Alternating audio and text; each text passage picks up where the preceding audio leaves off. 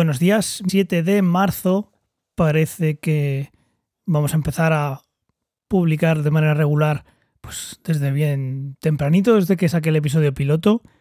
Bueno, eso tiene su, tiene su porqué y es que ya me aseguré yo de que, bueno, de que fuera la cosa rápida, preparando todo antes de emitir el piloto para luego enseguida sabía que me iba a dar el gusanillo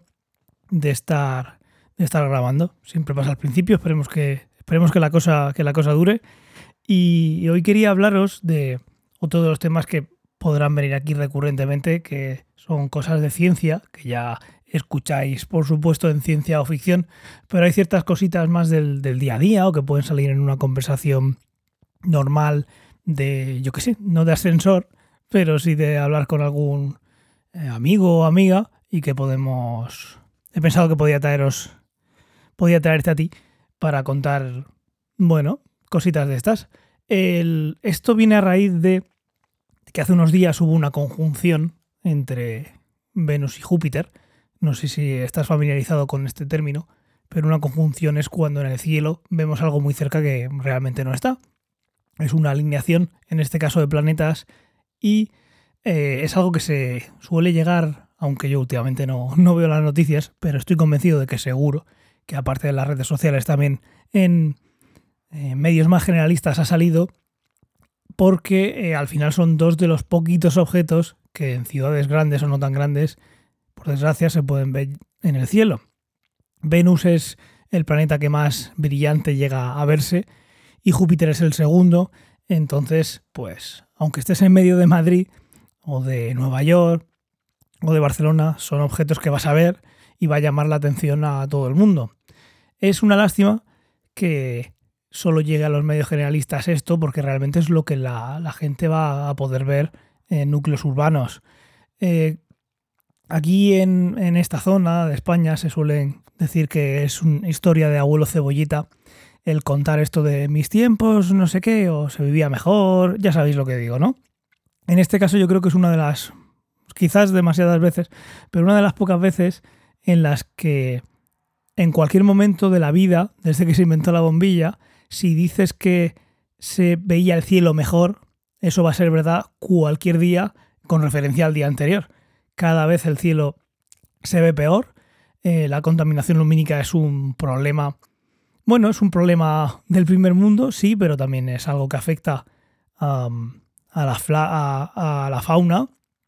pues hay un montón de animalitos que hacen su vida de noche y que tienen sus ciclos y eso se altera pero quedándonos en lo más mundano, en, mirar al cielo y ver las estrellas, pues es algo que, eh, bueno, lo que quería contarte es que creo, y igual piensas lo mismo,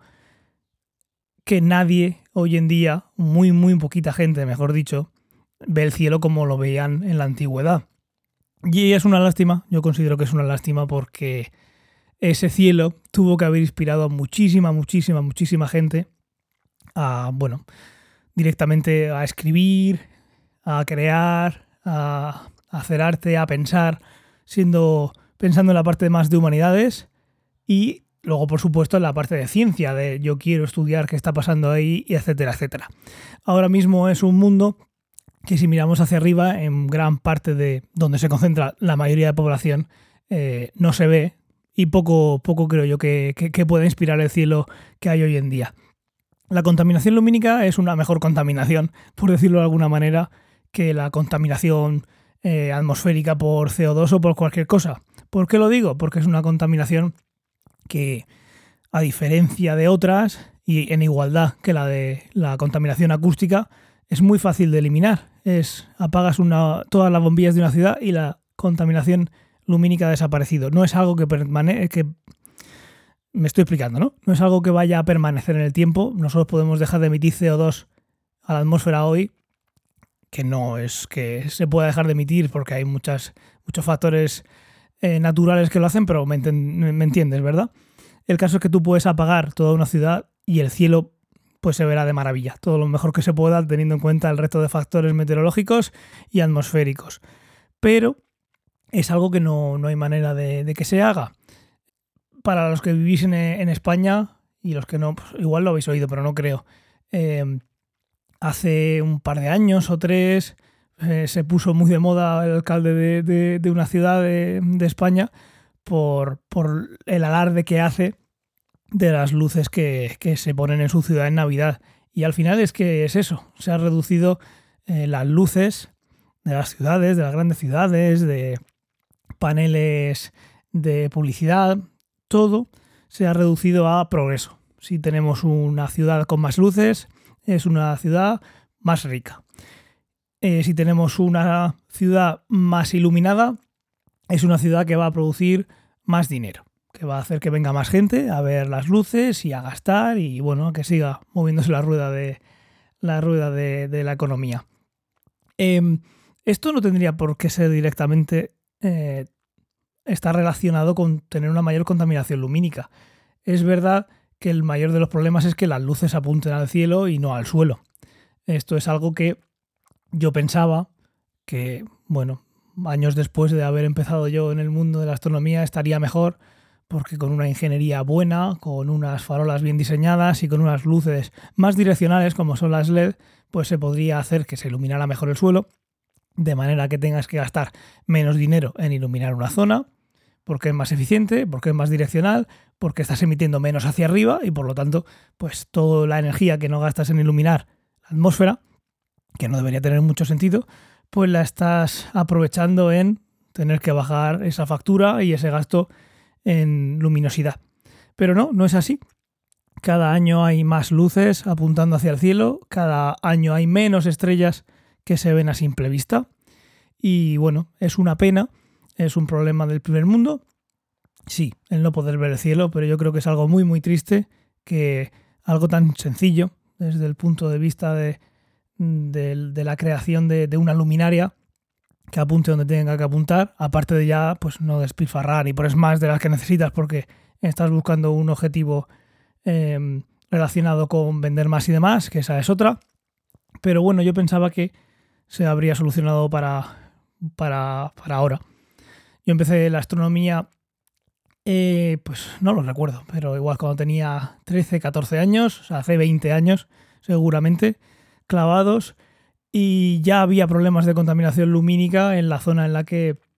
yo hacía las observaciones, eh, pero te das cuenta como año a año iban subiendo y subiendo, ya no es que te pongan delante del observatorio un aeropuerto,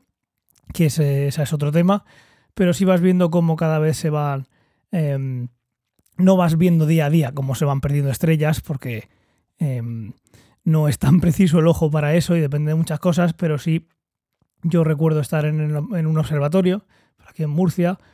y de repente empezar a ver luces de núcleos urbanos que antes pues no sabías que estaban ahí.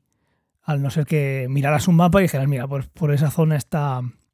está tal pueblo o tal ciudad, y como esa, esa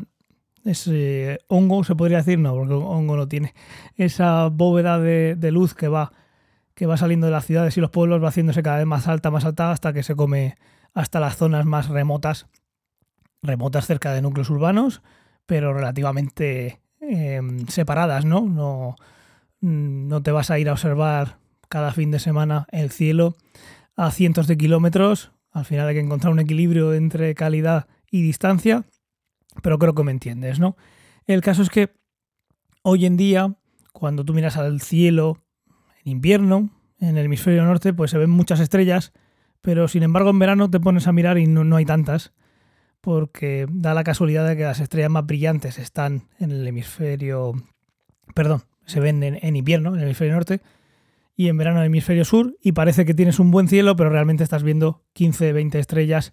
de las 200, 150 que se pueden ver en una ciudad más o menos grande y pues igual ves unas 20, 30, 50 en una ciudad muy muy grande. De manera que el hablar de otros planetas y otras conjunciones deja de tener sentido comparado con, con Venus y Júpiter en una conjunción. Yo querría pensar que, llegaría un, que llegará un día en el que esto haya cambiado el cielo esté mucho mejor, el cielo dé para mirar hacia arriba y que nada más hacerlo te maravilles de lo grande que es el universo, de lo pequeños que somos nosotros y que desde pequeño alguien pueda tener ese gusanillo de saber de dónde venimos, cómo se ha formado la Tierra, todas estas cosas que parecen muy básicas, pero que los antiguos pudieron disfrutar de ellas y como tantas otras cosas, hoy en día pues pues hemos perdido. Y nada más, yo creo que esa reflexión por hoy ya está bien. La dejamos por aquí y mañana, si todo va bien, continuamos hablando de otras cosillas y espero tu comentario en telegram.me barra ciencia o ficción. Y nada más, un placer, hasta mañana.